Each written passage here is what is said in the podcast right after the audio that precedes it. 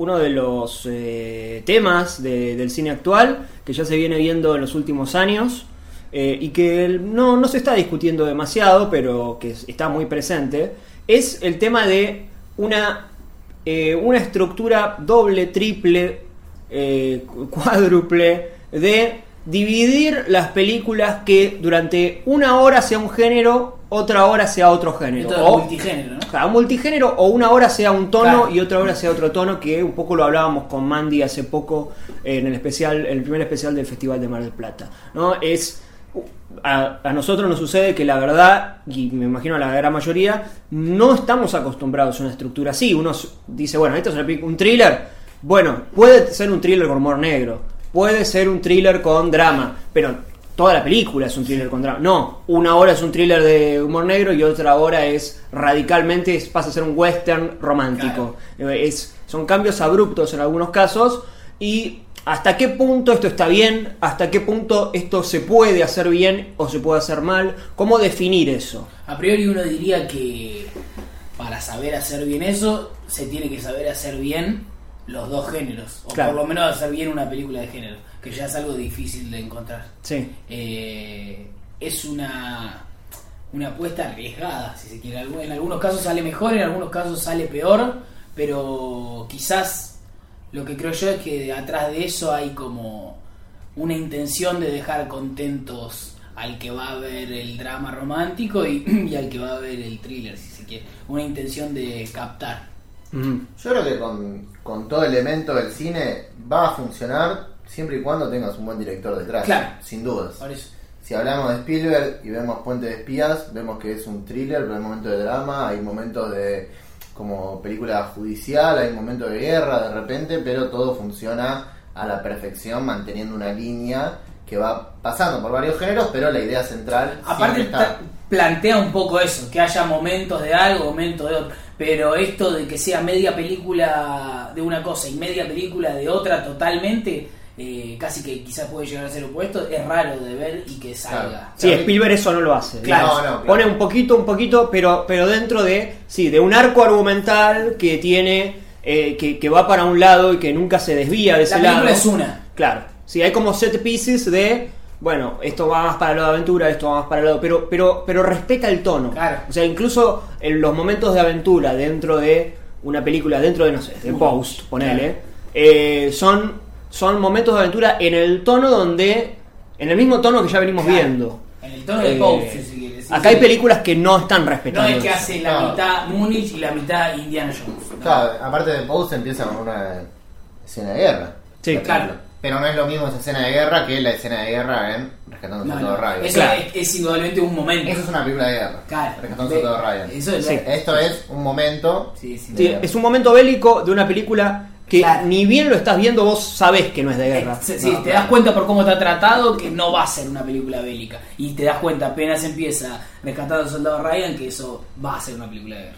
Pero bueno, volviendo a lo de las estructuras, ya hemos hablado de Mandy, pero eso en el, en el episodio de Mar de Plata. Sí. ¿Qué otras películas considerarías vos que, ha- que hicieron eso últimamente, digamos? Me parece que un exponente, bueno, exponente es muy fuerte, pero una película de este año que, que he visto que, que hace esto es Unsane, Unsane de Steven Soderbergh, eh, que arranca como un thriller entre psicológico, eh, no voy a decir surrealista, pero está en el punto de, bueno, esto está pasando, esto no está pasando, hasta, hasta qué punto suceden este tipo de cosas. Estamos en la mente o en los ojos de la protagonista o alguien o es una jugarreta que le están haciendo para hacerla dudar.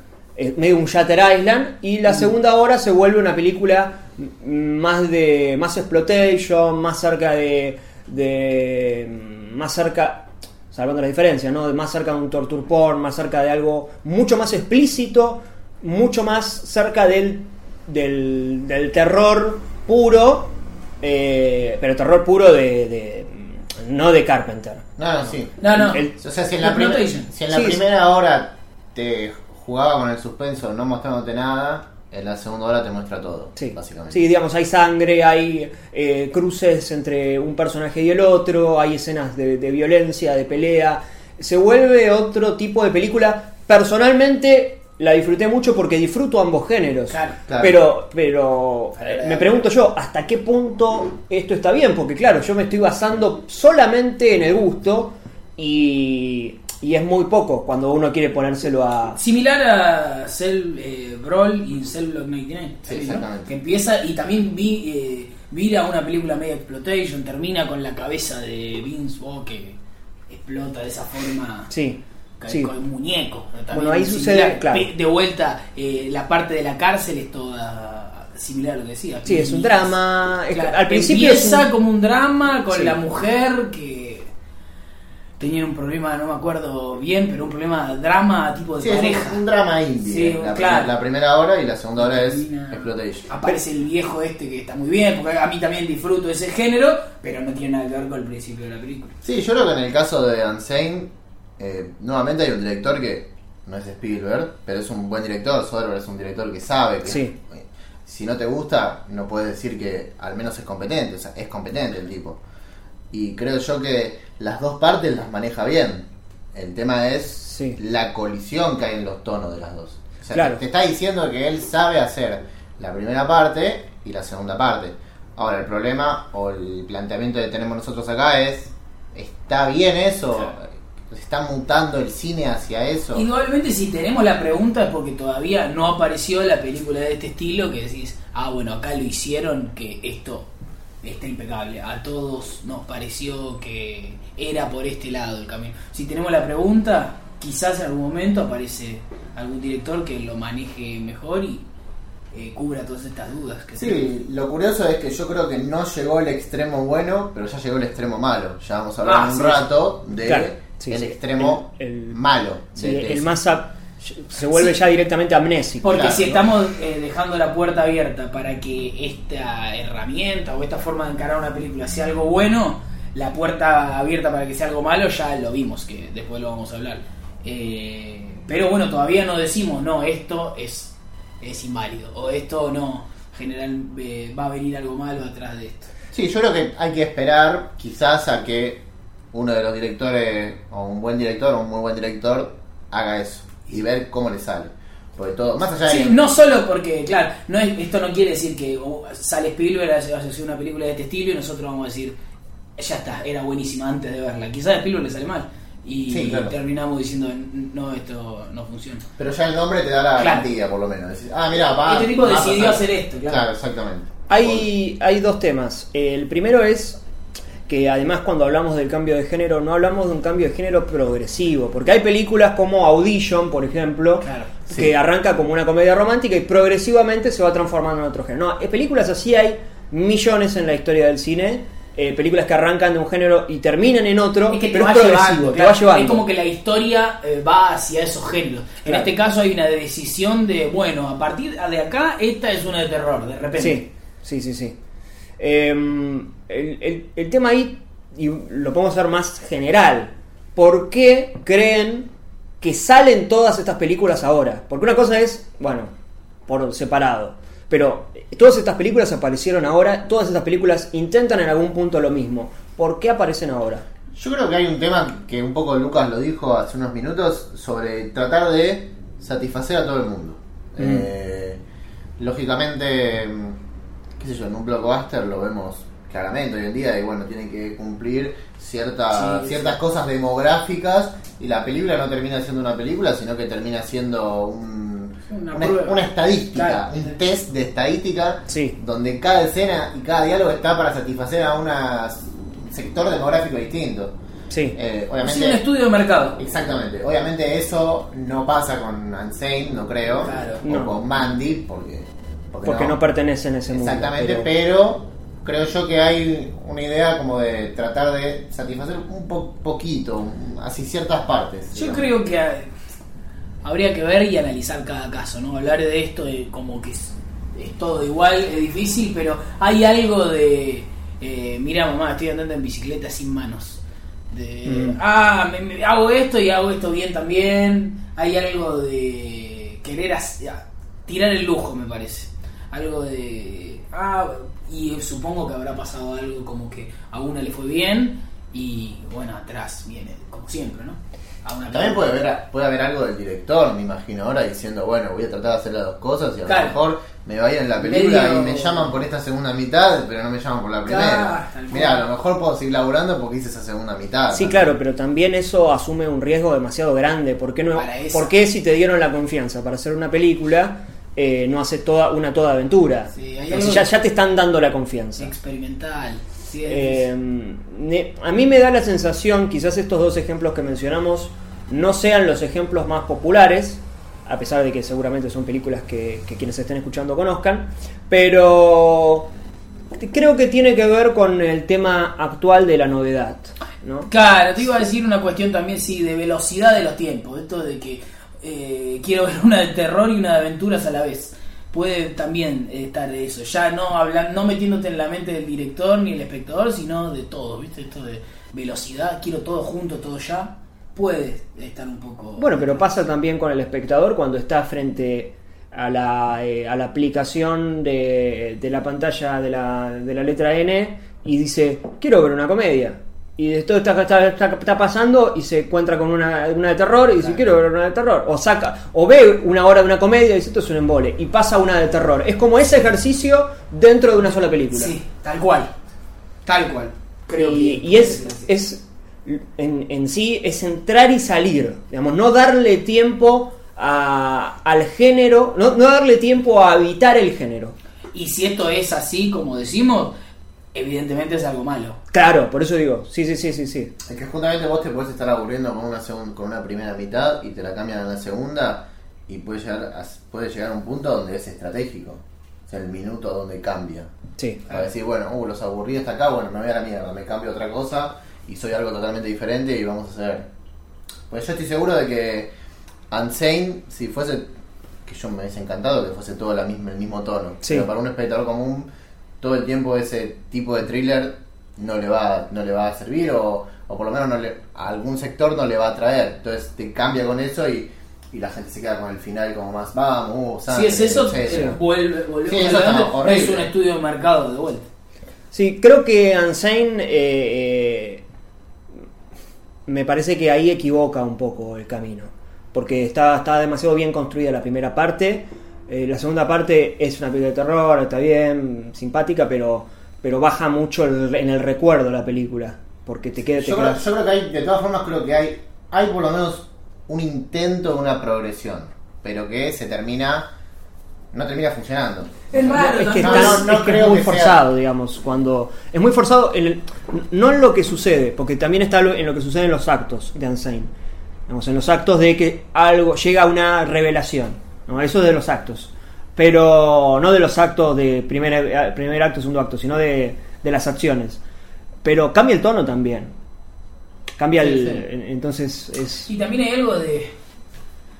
Depende, de vuelta siempre esto de aclarar, de- depende el caso, pero hay un no respeto al género. Si vos haces una de terror, se supone que eh, manejás las herramientas, todo lo que quiere decir el género de terror. Y cada uno de los géneros tiene una historia y se utiliza el género para hablar de algo. Entonces, si utilizás dos, es raro, es por lo menos raro. Tenés que entender muy bien los dos géneros para hacer dos películas. Y seguramente de lo que hablaste en la primera mitad con ese género, podrías haber seguido hablando con ese género sin la necesidad de cambiarte de género. Sí. Si los géneros tienen esto de que se puede hablar de si uno conoce bien el género y sabe trabajar y moverse dentro de, del género, puede hablar de lo que quiere. Tipo una película de terror puede hablar de lo que quiere. Bueno, hay un contraejemplo que se me acaba de venir a la mente que es clarísimo, Unsane, que es de The World, la de Carpenter. Mm, Casi la misma película. sí. La diferencia es que es justamente ahí la progresión de lo que empieza siendo The World, o como, no sé cómo se llama en español, por si la conocen otro, Encerrada se llama. Encerrada, atrapada. Atrapada. La última de Carpenter, la última que hizo, por ahora. Eh, es justamente eso, es una chica que está en un hospital encerrada, bla, bla, es Sí, un está thriller. este, ese juego entre soy una película de psicológica o soy un slasher. Claro. Siempre está esa, ¿no? esa duda. Pero hay una progresión. Sí, Lógicamente sí, sí, sí. en un slasher hay una progresión de, bueno, vamos matando, etcétera. No, pero además eso se mantiene hasta el final de la película. Claro, exactamente. Hasta, hasta un punto eh, bastante lógico. Se construye Eh, a- a- hasta el clímax, digamos. sí, sí, sí. Entonces esa es la diferencia entre eso bien realizado y Unsane que está en la ruptura importante en el medio. Eh, hay otras películas que hacen esto también. Hold the Dark de Sí, Jeremy de- Saulnier. Sí. Es un ejemplo reciente de este año. Sí, que yo la tiraría más para el extremo más grave. Para el negativo, La- decís. Sí. ¿Por compara- Porque es una película que empieza siendo un thriller Mm, y se plantea como un thriller muy en la vena de Wind River sí. y de repente hay, no sé, hay como de repente 15 minutos de una película bélica, después se pasa a un drama, después se vuelve al thriller y como que se va reiniciando, no, co- no cada 5 minutos como la película esa que vamos a hablar después, Sí. pero qué sé yo, cada, cada 15 minutos, cada 20 minutos. Y para mí eso es un insulto. Mm. Eh, entonces yo la tiraría más para ese extremo. Pero es otro caso de una película que la estructura va moviéndose para cualquier Sí, lado. son las películas Twitter, ¿no? Viste que vos estás en Twitter y ves, bueno, un tweet hablando de fútbol, otro tweet hablando de cine y otro tweet hablando de, eh, Música. claro, música, espectáculos. Entonces, medio que en un tiempo viste un poquito de esto, un poquito de esto, pero no, pero no tiene sentido. Si vos unís todos esos tweets, no, tienen, no, no hay un hilo, solamente que conviven en Twitter. Bueno, es un poco Claro. así, entonces, Hold the Dark. Sí, es un poco así. Y yo creo que el problema también con estas películas es que cambia el género y lo que más lo perjudica es lo más simple que es la trama. Si vos estás cambiando completamente de género, la trama se te va para cualquier lado, llega un punto El donde los personajes claro. llega un punto donde los personajes no te importan. Y creo que en the Mm. Se preocupa más por ir cambiando de género y meterte. Ahora vamos a hacer una, una escena de acción que dura 20 minutos con un chabón que tiene una metralleta, que es una, una escena de la película que está muy bien construida, Sí. filmada, etcétera. Pero vos agarras esa escena y la tirás con, con el resto de la película, no tiene ningún sentido. Los personajes son Superman ahí en esa escena. Y, antes eran un drama serio, más tranqui.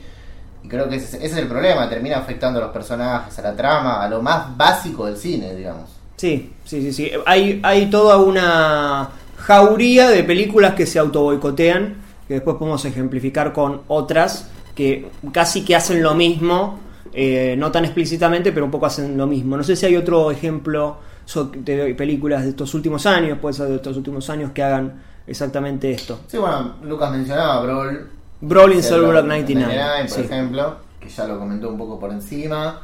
Em, me imagino- Bueno, un poco el anterior del director hace eso, pero no Bon tan... Tomahawk. Bon Tomahawk, pero no es tan... eh, un poco con- Tan rupturista es. Mm. Como Brolin Silver. Pero más o menos lo The mismo. Room, pero también la historia te termina llevando, porque The Room es la que arranca Room, con estamos Room, hablando no, de. The Room. sí, Room. no, The The Room Room, es la The del- Room está, digamos, no queda ninguna duda No, cuando no. empiezas a hablar de qué estás. Room. Sí, sí, sí. La de la madre. Se mantiene así, Room, pibito, The Room. claro, se mantiene como lo que es. Bueno, pero ojo, yo creo que ese sí es un ejemplo muy parecido. Porque la primera hora de Room... Es Vamos, podemos hablar de spoilers. the- en- Sí, podemos Eh, hablar de spoilers. La la- primera, la primera película, 2015, ¿eh? 2015. La primera hora es una película de una sola locación, que está muy bien, Sí. de hecho, está muy bien. Se escapa el pibe, hay una hora de un drama familiar Y esa Sí. es. que no tiene nada que ver, y aparte para mí la película se cae a pedazos. Bueno, sí, eh, sí, da- Pero sí, es, es lo sí, sí, mismo básicamente. Sí, sí, sí. Es empezar siendo una sola locación y después Sí, la película podría terminar cuando el pibe está en la camioneta mirando al cielo. y- Exactamente. Bueno, algo similar sucede en Green Room, también de Jeremy Saunier. Una película que cuando está en el- la habitación verde, En Green Room. en el Green Room, parece un poco más... Parece que va a algún lado, que igual ya me parece que igual no iba a ningún lado, pero digo, es una eh, opinión lógicamente, pero... eh, y después ya directamente es... Sí, capaz sea- que ahí termina siendo como más eh, irónico inclusive porque el nombre de la película se llama Green Room. Sí. Y estás Sí, sí. 10 minutos Sí. en el Green Room, que es la mejor parte de la película. Sí, posiblemente Y sí. después lo rompes todo yéndote a una cosa súper genérica y muy... Sí, sí, de sí, la sí. nada misma. Sí, es un, es un conflicto inventado, digamos, donde meten a los skinheads, porque sí, uno se acuerda de los skinheads y de los nazis y de qué sé yo, de Green Room, pero en realidad no pertenecen a la... a la- cuando vos hablás del conflicto, que sean skinheads, que sean nazis, no importa. Es una película bastante vendehumo, digamos, eh, Sí. eh, y, que, y que entra en este... en este... eh, en este tópico. Sí, me parece justamente que Un mal ejemplo. En Green Room ya era un mal ejemplo y me parece que lo hace aún peor en Hold the Dark.